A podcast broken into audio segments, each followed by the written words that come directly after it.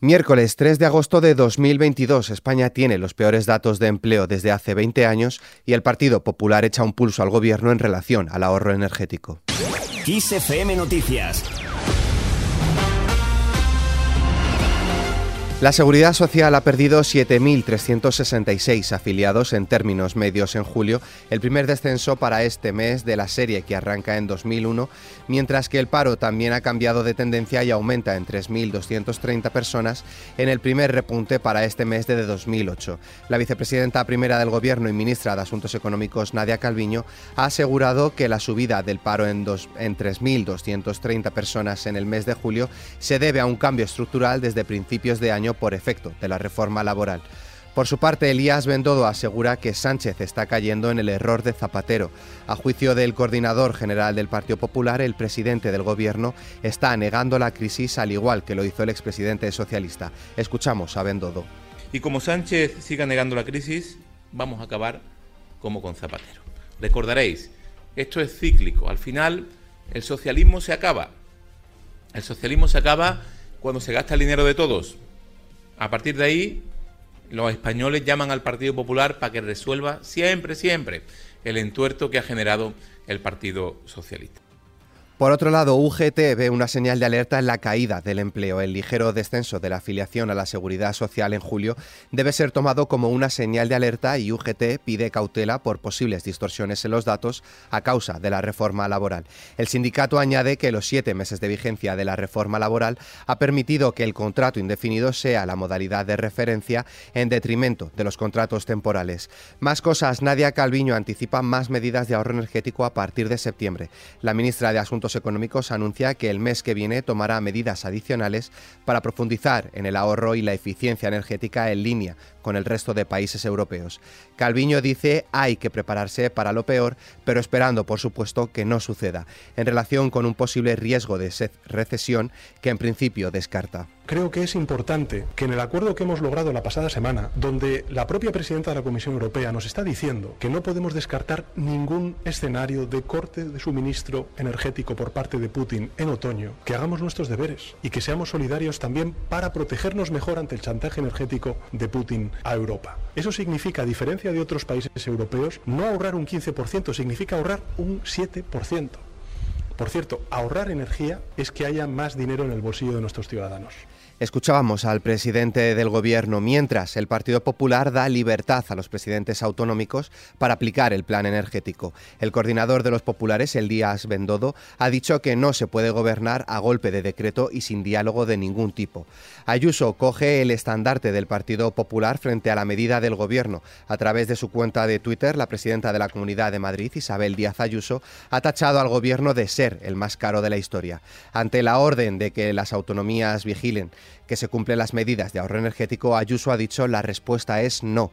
Reduzca 20.000 millones de gastos inútiles de sus 22 ministerios. La presidenta madrileña es la única que se ha revelado contra el plan de ahorro energético aprobado por el Gobierno y ha dicho incluso que podría denunciarlo ante el Tribunal Constitucional. En este sentido, Elías Bendodo. Lo que primero iba a ser unas recomendaciones ahora no las imponen por decreto. Así no se puede gobernar a golpe de decreto y sin ningún tipo de diálogo. Por tanto, se entiende la postura. ¿no? Son los ayuntamientos precisamente y las comunidades autónomas las que tienen que decidir si aplican o no esta medida. Y tanto la señora Ayuso como el resto de presidentes de comunidades autónomas tienen libertad para decidir si la aplican o no. Ante la negativa de Ayuso, Pedro Sánchez pide no ser egoístas en el, con el plan de ahorro energético. El presidente del Gobierno ha pedido a la clase política, a los partidos y a las administraciones públicas que huyan de un comportamiento egoísta, unilateral e insolidario. Quiero, en primer lugar, hacer un llamamiento a toda la clase política, a los partidos políticos y a las administraciones públicas para que huyan de cualquier comportamiento egoísta, unilateral e insolidario. La ministra de Hacienda ha ido un paso más allá y amenaza con represalias. María Jesús Montero ha dicho que el Gobierno actuará en consecuencia con las administraciones que no cumplan las medidas para reducir el consumo de energía.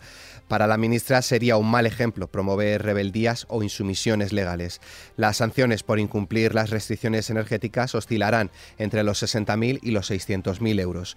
Cambiamos de tema. La prolongada ausencia de lluvias y las altas temperaturas están obligando a varias comunidades autónomas y ayuntamientos de toda España a imponer restricciones en el consumo de agua, especialmente en Galicia, Cataluña y Andalucía, mientras los pantanos se encuentran al 40,4% de su capacidad.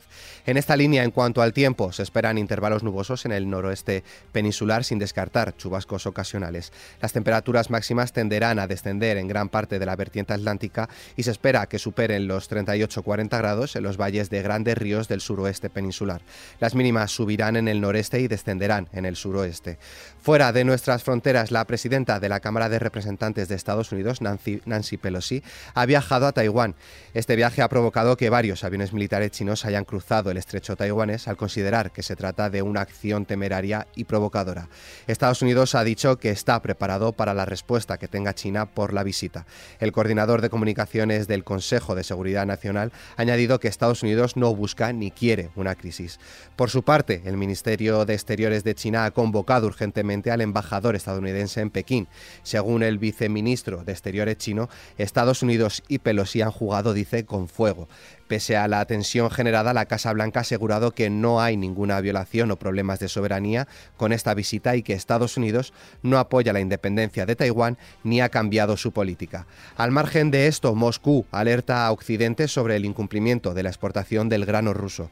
Según la portavoz del Ministerio de Exteriores ruso, María Zayarova, el operativo debe llevarse a cabo en a la exportación del grano ucraniano. En caso de no hacerlo, Rusia amenaza con frustrarla. Asegura que cualquier intento por enredar o no cumplir con la segunda parte del paquete derivará en que el mundo no recibirá decenas de millones de toneladas de grano. Y terminamos con nuestra hoja cultural. Siempre me traiciona la razón